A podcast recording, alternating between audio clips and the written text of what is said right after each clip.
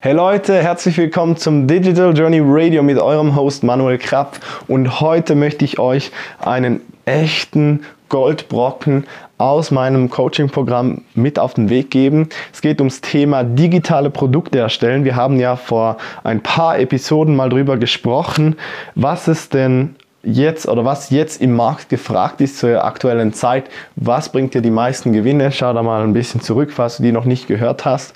Und jetzt ist halt die Frage, okay, wenn du weißt, was du erstellen möchtest und was für dich relevant ist zum Erstellen, dann ist die Frage, wie macht man das Ganze? Und ich habe damals schon gesagt, es ist wichtig, ich bin jetzt gar nicht sicher, ob es in der Episode war oder in einer anderen, dass man ein Framework hat, dass man ein, einen Rahmen hat für was auch immer das für ein Produkt ist. Das heißt, wenn mein Produkt dir hilft, von A nach B zu kommen, dass ich dafür halt wie einen Plan aufzeichne. Was brauche ich denn alles an Punkt A was brauche ich vielleicht noch auf dem Weg, um zu Punkt B zu kommen und wie sehen die einzelnen Schritte dann aus. Das kann man machen für ein Buch, also was jetzt kommt, kann man machen für ein Buch, das kann man machen für einen Videokurs, das kann man machen für ein Coaching-Programm, Gruppencoaching, Seminar, was weiß ich. Alles, was irgendwas mit mit digitalen Informationen, das würde auch offline gehen, eben für ein Buch, wenn du es physisch machst, wird es auch gehen. Ähm, irgendwas mit Informationsprodukten zu tun hat, kannst du das Ganze anwenden. Aber erst ganz kurz, wenn du neu auf dem Podcast bist, dann lass ein Abo da. Du verpasst keine dieser Gold Nuggets mehr, die ich täglich für dich raushaue. Und ich freue mich natürlich auch über ein kleines Feedback. Ähm, wenn du mir mal kurz sagst, wie du das Ganze hier findest, wie das heute war. Ähm, schreib einen Kommentar hin, schreib ein äh, Review auf iTunes oder eine Bewertung. Freue ich mich immer. Und dann würde ich sagen, geht's weiter. Ich habe, wo ich ähm, mein erstes digitales Produkt erstellt habe oder mich auf den Weg dazu gemacht habe, folgendes Problem gehabt. Das ist ein Riesenbruch, also wenn du ganz, wirklich ganz am Anfang stehst, du hast noch nichts erarbeitet, dann ist das ein Riesenbrocken Arbeit, weil etwas Wissen wenn du, klar, wenn du was weitergeben musst, solltest du es vielleicht erstmal selber verstehen. Etwas wissen ist das eine. Aber wir haben da so ein Ding, ich, ich weiß nicht aus welchem Buch, dass ich das habe. Warte mal, äh, das liegt hier irgendwo.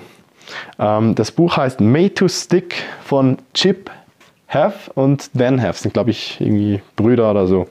So, und der Überschrift ist, warum ja, ich muss das übersetzen, warum why some ideas survive and others die. Warum überleben einige Ideen und andere sterben.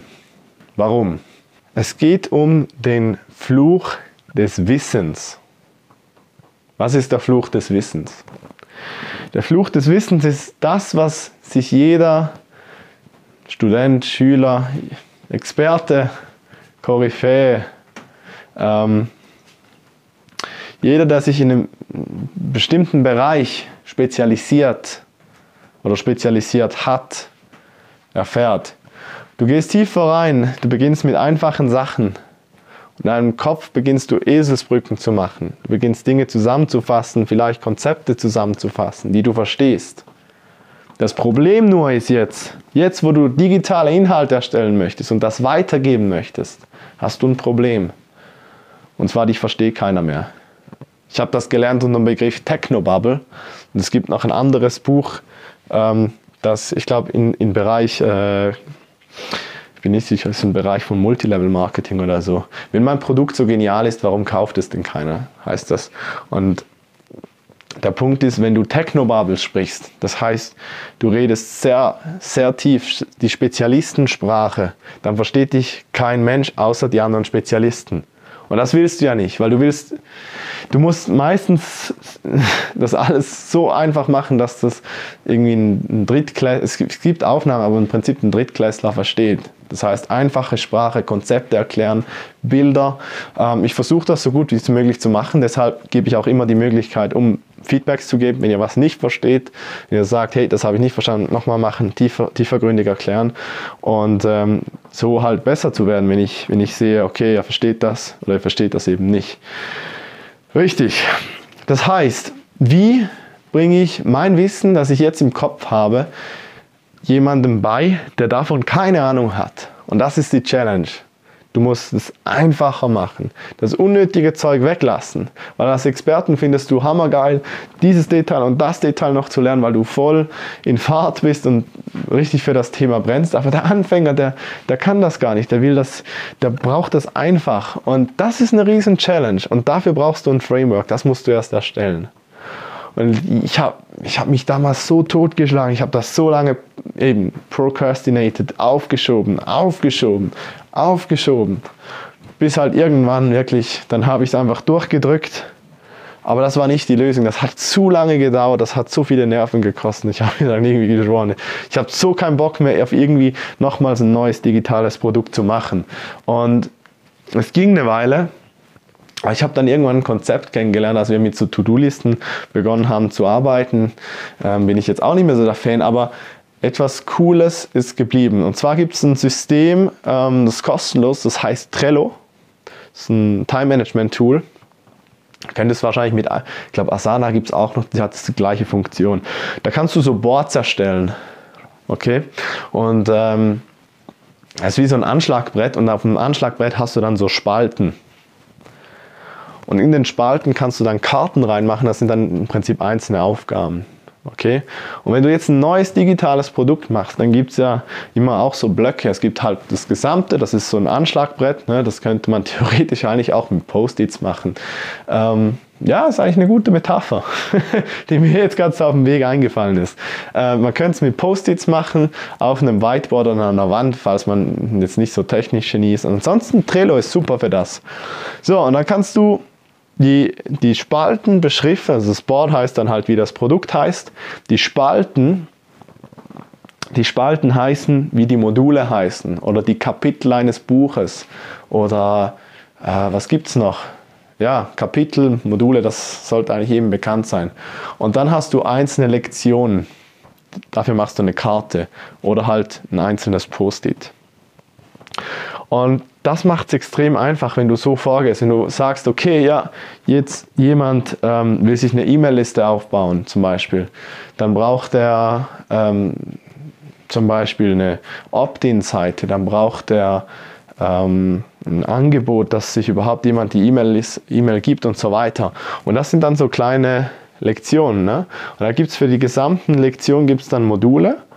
Und wenn du die Module beginnst aneinander zu reihen und das Ganze mal ein bisschen komplexer wird, ich meine, Module erstellen ist in der Regel einfach, dann mache ich irgendwie einen Teil Funnel, dann mache ich einen Teil ähm, technisches Setup, dann mache ich einen Teil ähm, quasi erste E-Mail monetarisieren oder so. Monetarisierung der, der, der, Liste oder was weiß ich, das sind dann alles so Module.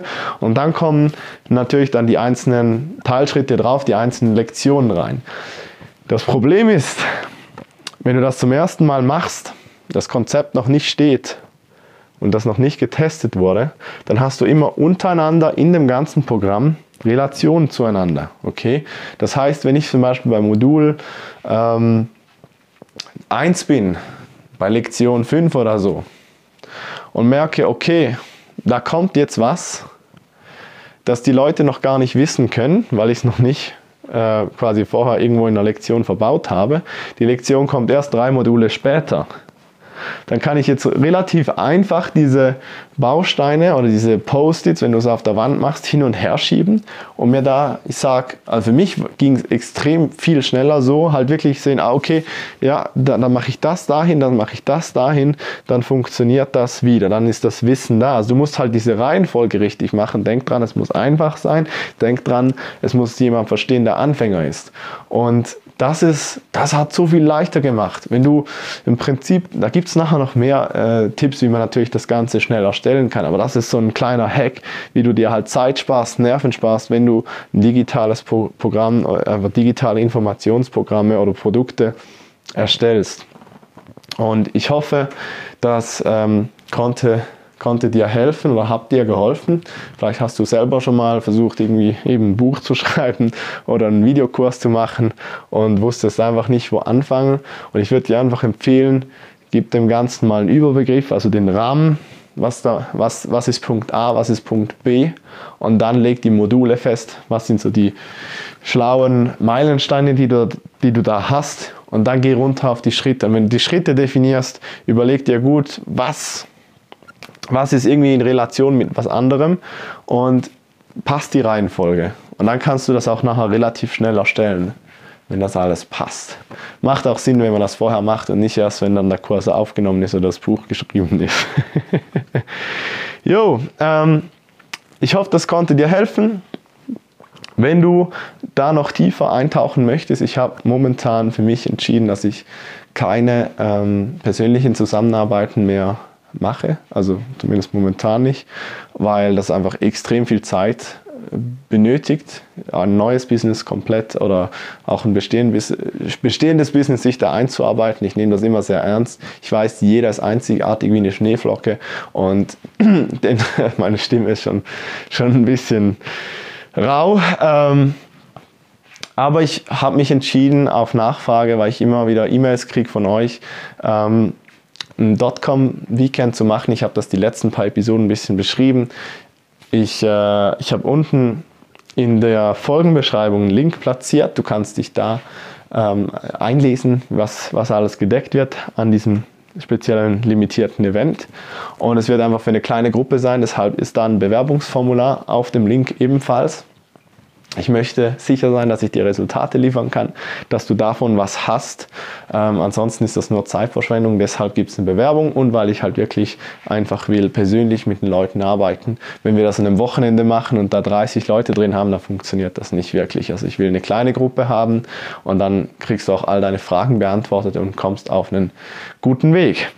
Ähm, in diesem Sinne würde ich sagen, wenn du Bock darauf hast, bewirb dich. Ich freue mich auf deine Bewerbung. Ich lese mir alles persönlich durch und werde mich auch bei dir melden, egal wie das Resultat ähm, ausfällt.